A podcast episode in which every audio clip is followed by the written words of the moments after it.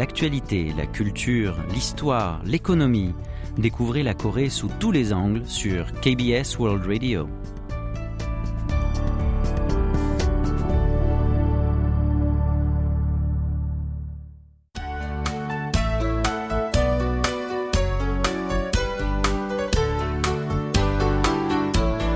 Séoul au jour le jour?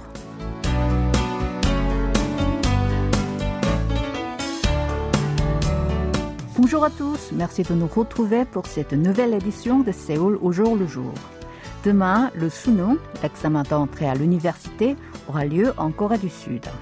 Pour ne pas perturber les candidats qui vont passer cet examen, qui serait sans doute le plus important dans leur vie, tout le pays retient son souffle. Toutes les administrations et beaucoup d'entreprises privées commencent à travailler une heure plus tard que d'habitude et les avions ne décollent pas ni atterrissent pendant une demi-heure au moment de l'épreuve d'écoute linguistique. Tout cela est dû à la caractéristique de la société sud-coréenne. Réussir cette épreuve permet d'entrer dans les meilleures universités, ce qui pourrait garantir un avenir professionnel, voire une réussite sociale, alors que cette tendance commence à s'affaiblir petit à petit.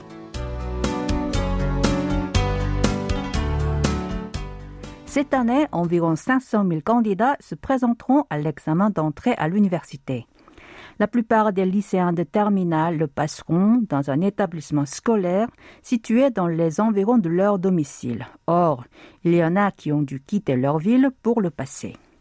Il s'agit de 34 élèves de terminale de quatre îles à Incheon, dont Baekneung, Yeonpyeong, Daecheon et Dokjeok. Ils séjournent depuis vendredi dernier dans l'hôtel Harbour Park, situé dans l'arrondissement de Chunggu dans cette ville. Et ce, pour passer l'examen d'entrée à l'université prévu pour demain. Ils sont accompagnés de sept professeurs. Les autres élèves des îles logent dans les maisons de leurs parents ou de leurs proches à Incheon.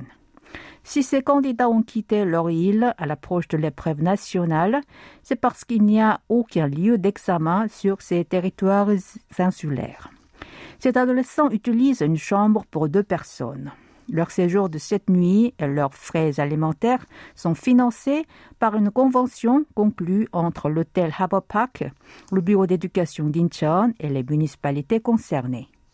L'hôtel a loué un étage entier à ses candidats pour qu'ils puissent se concentrer tranquillement sur leurs études sans être dérangés par d'autres clients.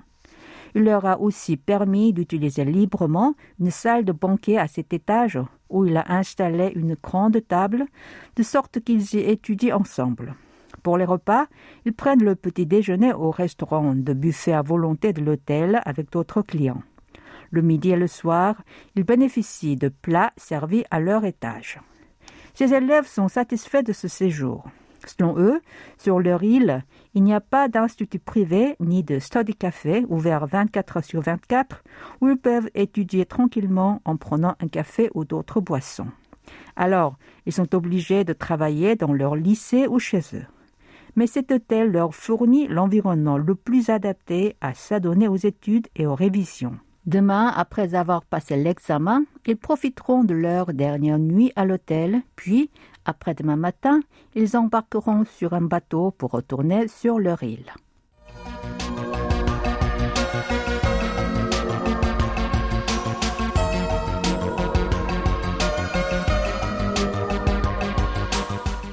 Il y a quelques années, la durée maximale du temps de travail hebdomadaire de 52 heures a été adoptée dans les entreprises sud-coréennes.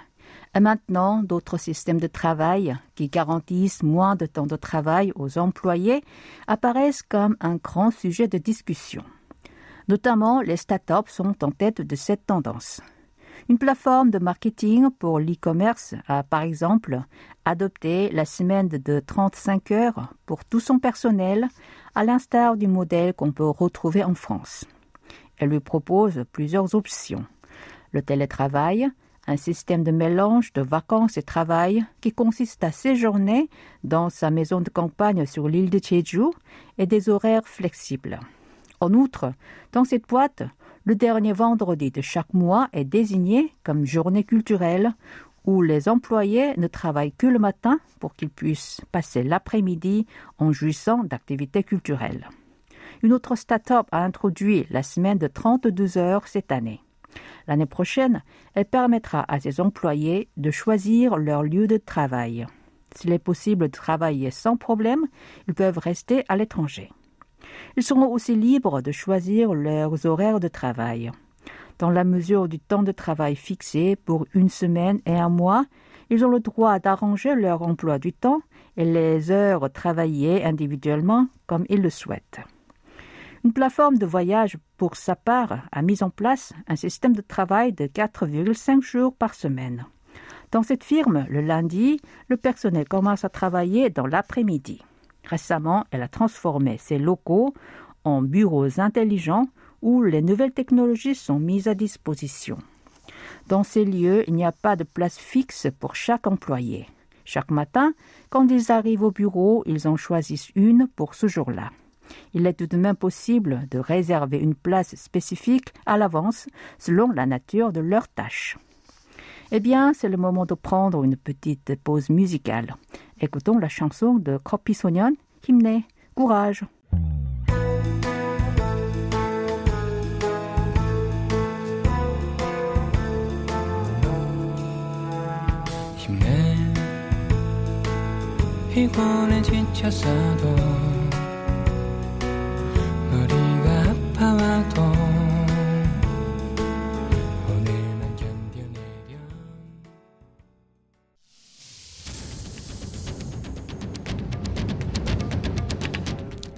Avez aimé, vous avez détesté, vous avez adoré. Faites-nous part de vos réactions en nous écrivant à french.kbs.co.kr.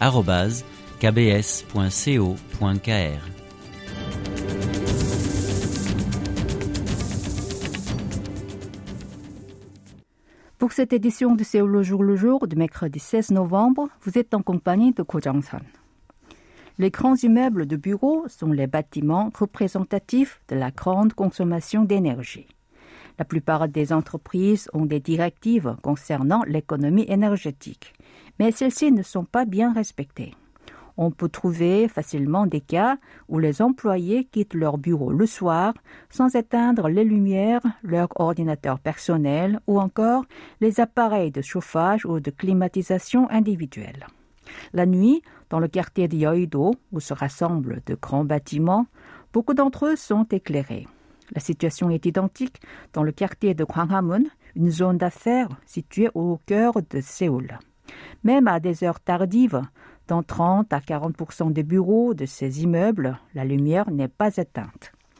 Selon des employés qui travaillent dans ce type de bâtiment, il arrive souvent que la lumière d'un étage entier soit allumée alors que seulement une ou deux personnes travaillent de nuit. Certains indiquent que, compte tenu du nombre de bureaux éclairés la nuit, ils doutent que la semaine de 52 heures soit bien respectée. Or, d'autres mettent en avant que les employés oublient souvent d'éteindre leur ordinateur ou la lumière lorsqu'ils quittent le bureau en dernier. Afin de résoudre ce problème, quelques immeubles ont mis en place un système de minuterie pour l'éclairage. Une grande entreprise, par exemple, éteint la lumière de l'ensemble de ses locaux à 21h et à 22h. Les employés qui veulent continuer de travailler plus tard doivent appuyer de nouveau sur l'interrupteur. La firme a aussi distribué des lampes individuelles au personnel pour économiser l'électricité, mais ce dernier ne les utilise pas beaucoup.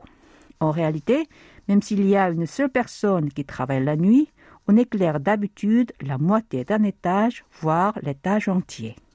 Par ailleurs, le matin, dans plusieurs grands immeubles, presque tous les étages sont allumés dès 6 heures du matin, même avant que les employés arrivent au bureau. Certains bâtiments laissent allumer l'éclairage décoratif sur les murs extérieurs, à l'entrée ou dans le hall d'entrée. C'est le cas de Tusan Tower à Pundang, dans la province de Gyeonggi. Sur ces murs extérieurs est installé un éclairage de couleur jaune à des fins décoratives. Quant à Hana Building, situé au centre de la capitale, il est illuminé avec des décorations de fin d'année. Son entrée principale est embellie par des éclairages et une dizaine d'arbres plantés devant elle sont couverts d'illumination. Les complexes d'immeubles d'habitation, de leur côté, gaspillent souvent de l'énergie pour leurs espaces communs. Ces derniers temps, les constructeurs prêtent attention à l'aménagement d'une apparence attrayante de ces structures. Alors, l'installation d'un grand éclairage à l'entrée principale des complexes du genre est à la mode. Par exemple, l'un de ces derniers illumine son entrée avec 12 000 amples LED.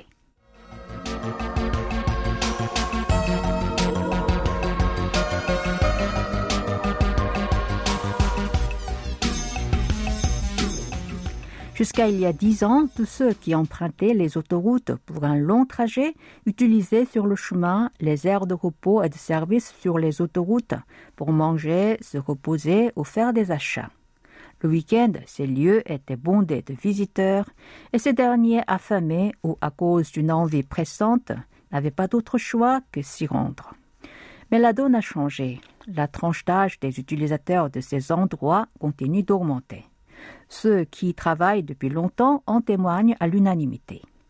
La consommation des jeunes dans les aires d'autoroute a nettement diminué et celle des hommes de 40 à 69 ans représente la plupart de leur chiffre d'affaires, sans compter les salariés qui partent en voyage d'affaires dans la semaine ou les familles qui partent en week-end. Ce phénomène est-il causé par la réduction du nombre d'automobiles en circulation sur les autoroutes? Non. Même pendant la crise sanitaire, le trafic autoroutier a continué d'augmenter. En particulier, en raison de la tendance à préférer les voitures privées afin d'éviter les contacts avec les autres, le trafic des autoroutes l'an dernier était le plus important. Alors, quelle est la raison de ce changement? Les mesures sanitaires contre la pandémie telles que la distanciation sociale et l'interdiction de la consommation de nourriture à l'intérieur des aires d'autoroute ont changé les habitudes de ces endroits. Ces derniers ne sont plus les yeux incontournables ou bien adaptés pour manger et faire des achats.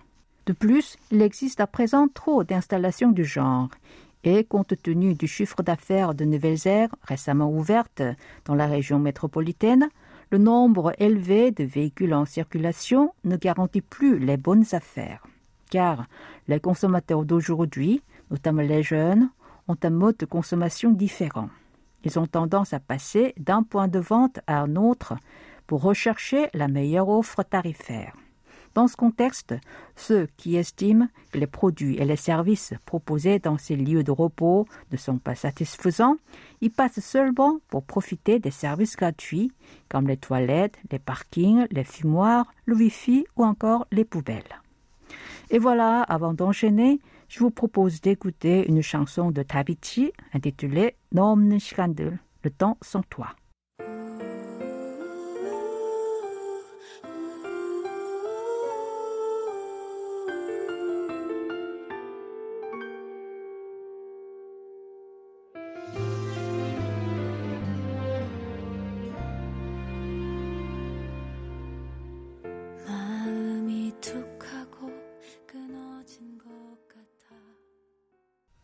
Cet automne, les principales montagnes à Séoul sont bondées d'étrangers.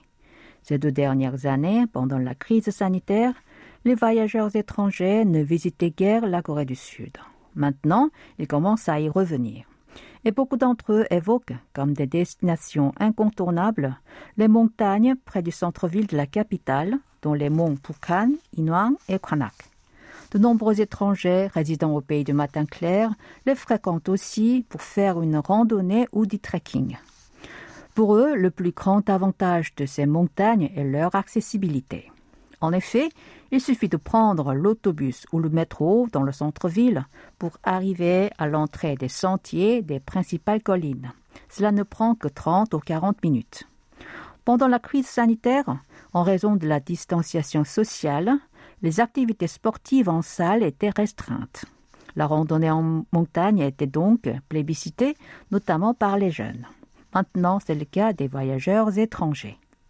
Face à la multiplication d'étrangers qui se rendent dans les zones montagneuses de la capitale, l'organisation du tourisme de Séoul a ouvert à l'entrée d'un sentier du Mont Bukhan un office du tourisme de randonnée en montagne qui offre des informations en la matière en anglais, en chinois et en japonais. Les randonneurs peuvent y confier leurs affaires, emprunter des tenues et des chaussures adéquates, ou prendre une douche après l'escalade. Depuis son ouverture il y a deux mois, 1400 étrangers ont utilisé cet établissement.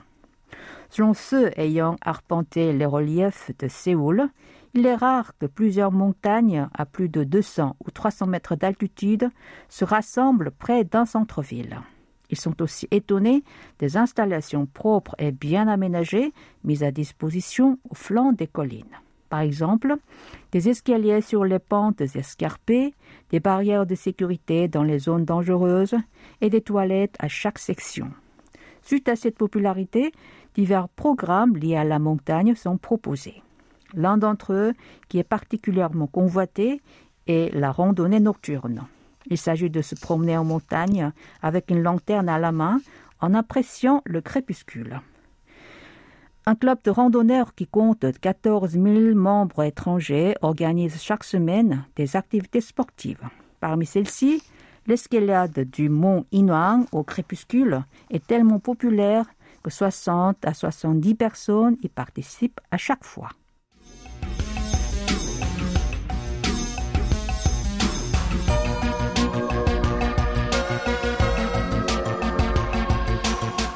Dans le marché traditionnel de Pupyeong à Incheon, il y a un restaurant baptisé Kiun Charim, qui signifie reprendre des forces. Il est géré depuis 12 ans par une association bénévole. Il est surnommé le restaurant à 1000 won, car il suffit d'un billet de 1000 won, soit 70 centimes d'euros pour déjeuner. Chaque jour, en moyenne, 60 à 70 personnes y viennent. Selon un représentant de cet organisme de charité, à la différence des soupes populaires ordinaires, ce restaurant perçoit le prix minimal de 1000 won. Et cela pour que ses clients puissent manger sans gêne en payant le prix et reprendre des forces pour vivre avec courage. Ce restaurant est géré par trois employés et quelques bénévoles mais comme beaucoup de commerçants du marché le fréquentent et considèrent qu'il s'agit d'un restaurant de service bénévole, il leur arrive de donner un coup de main quand il manque du personnel. Une autre caractéristique de cet établissement est le fait que n'importe qui peut faire des dons et partage ce qu'ils ont, quoi que ce soit. Parmi ses clients, il y a beaucoup de marchands en plein air. Certains d'entre eux qui vendent des légumes font don de leurs invendus parce qu'ils savent que le restaurant a besoin de beaucoup de légumes. Une autre devise de cette structure est sauver la planète. À l'heure du déjeuner, les clients font la queue devant l'établissement avec une boîte pour emporter leur repas à la main, car il est interdit d'utiliser les produits à usage unique dans cet établissement. Il est possible d'en acheter une sur place. En août 2020, cet établissement a dû fermer ses portes à cause de la pandémie et en février dernier, il a rouvert pour distribuer des paniers repas. Mais le problème résidait dans le fait que tous les subsides ont été interrompus. À ce moment-là, c'était les commerçants du marché qui sont venus en aide. Des bouchers ont régulièrement fourni de la viande et des marchands de poissons ont offert des ombrines. Beaucoup d'autres encore ont fait don de leurs marchandises, comme de l'huile de sésame, du kimchi et du riz, entre autres. Mélangé avec soin par les volontaires, tout cela se transforme en une multitude de paniers repas qui peuvent rassasier chaque jour une centaine de personnes. Et voilà, c'est le moment de retrouver Antoine Coppola pour tout un cinéma. Avant de le rejoindre, je vous propose d'écouter la chanson de Park Happy Together.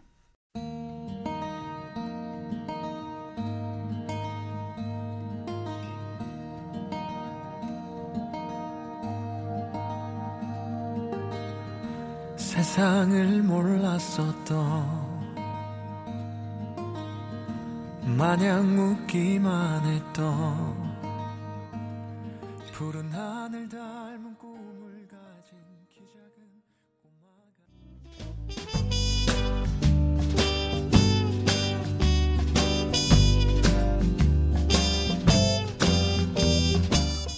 Bonsoir à toutes et à tous. La star Yu In de Burning à Alive ne cesse de prendre des rôles engagés malgré ses contrats publicitaires.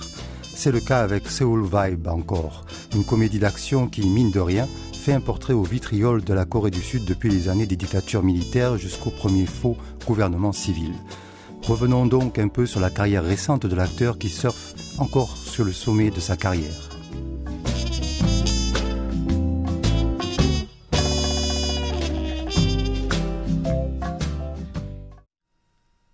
Hom Hong-shik, dit Yuain, est né à Daegu, dans le centre-est de la Corée du Sud. Il est connu pour ses rôles d'adolescent. Dès le début, les publicités, tout comme son travail de top modèle pour la mode, le menaient inévitablement vers les rôles clichés réservés aux ados sud-coréens. La série Sharp, en 2014, représente cette période pour l'acteur, au visage poupin et aux yeux globuleux. Il le dit lui-même dans plusieurs interviews. À cette époque, il ne contrôlait pas vraiment sa carrière ni ses choix de rôle. Cette insatisfaction des débuts va le hanter longtemps.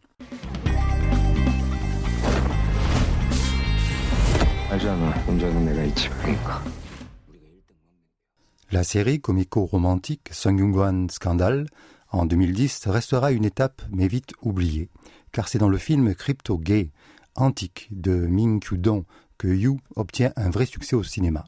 Puis dans Punch en 2011 aux côtés de Kim Yoon-sok dans une histoire d'enfants de couples de différentes nationalités. Sujet toujours chaud et Yu joue le philippino-coréen. Le tournant pour Yu Ha-in se produit juste avant son service militaire. Il est diagnostiqué d'un cancer des os. Il ne fera pas Troufion. Libéré, l'acteur repense plus sérieusement ses rôles, surtout que les médias le suspectent d'avoir fraudé pour éviter l'incorporation. Yu connaît désormais la versatilité de l'opinion publique. En 2014, Secret Affair avec l'actrice Kim Hye est un thriller érotique qui fait de Yu le petit ami sexy de la nation coréenne. Les blockbusters le demandent, ce sera vétéran et son premier rôle de méchant, mais déjà avec un engagement politique clair contre la corruption et le système faisandé des clans de riches, les Chebol, qui dominent la société coréenne.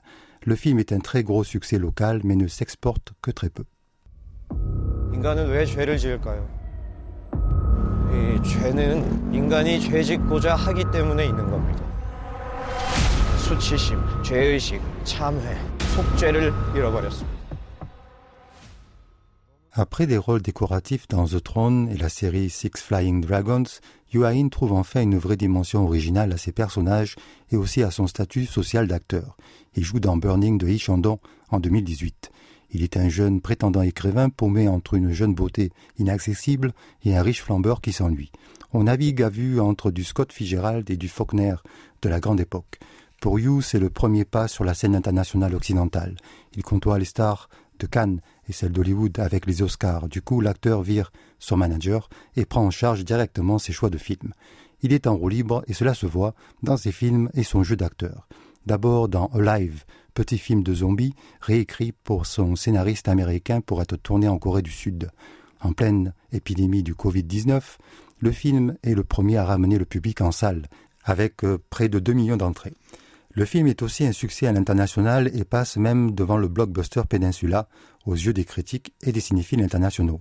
Avec l'indépendant Voice of Silence de la réalisatrice Hong Wi-jong, Yu joue sans dialogue une performance pour un acteur sud-coréen habitué au bavardage. Yu se fourvoie sur un film qui se veut engagé contre les magouilles des capitalistes dans des fautes. Mais l'échec ne vient ni de lui ni du scénario, mais plutôt d'une réalisation en mode automatique à la manière des superproductions. Mais sa grande révolution personnelle se trouve dans son rôle dans la série Hellbound en 2021. La réalisation du toujours brillant Yon Sang-ho lui donne un rôle en or celui d'un leader charismatique d'une secte de croyants aliénés. En tapant dur sur les mouvements religieux qui minent la Corée du Sud, Hellbound, Yon Sang-ho et Yu touchent à un sujet tabou et défoncent quelques portes derrière lesquelles on souffrait en silence depuis longtemps. Yu ne s'arrête pas à ce succès international, car la série est diffusée sur Netflix et remplie avec cette dernière plateforme dans Soul Vibe de Moon Young-song un portrait acide et lucide des faux semblants du changement de régime politique et social en Corée en 1988. Yu y passe d'une scène à l'autre du rôle de frimeur bon enfant de la comédie d'action décervelée à celui d'activiste antigouvernemental. Le célibataire, endurci de 36 ans, ne semble pas vouloir s'arrêter là. Si Soul Vibe est avant tout destiné à un public international, c'est bien dans cette direction que regarde Yu Ha-in et une bonne partie des acteurs de sa génération.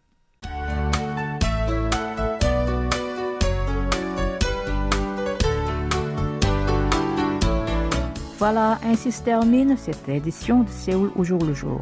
C'était Ko Jong-son avec Kim Hong-ju à la réalisation. Merci d'avoir été avec nous. Excellente soirée à tous.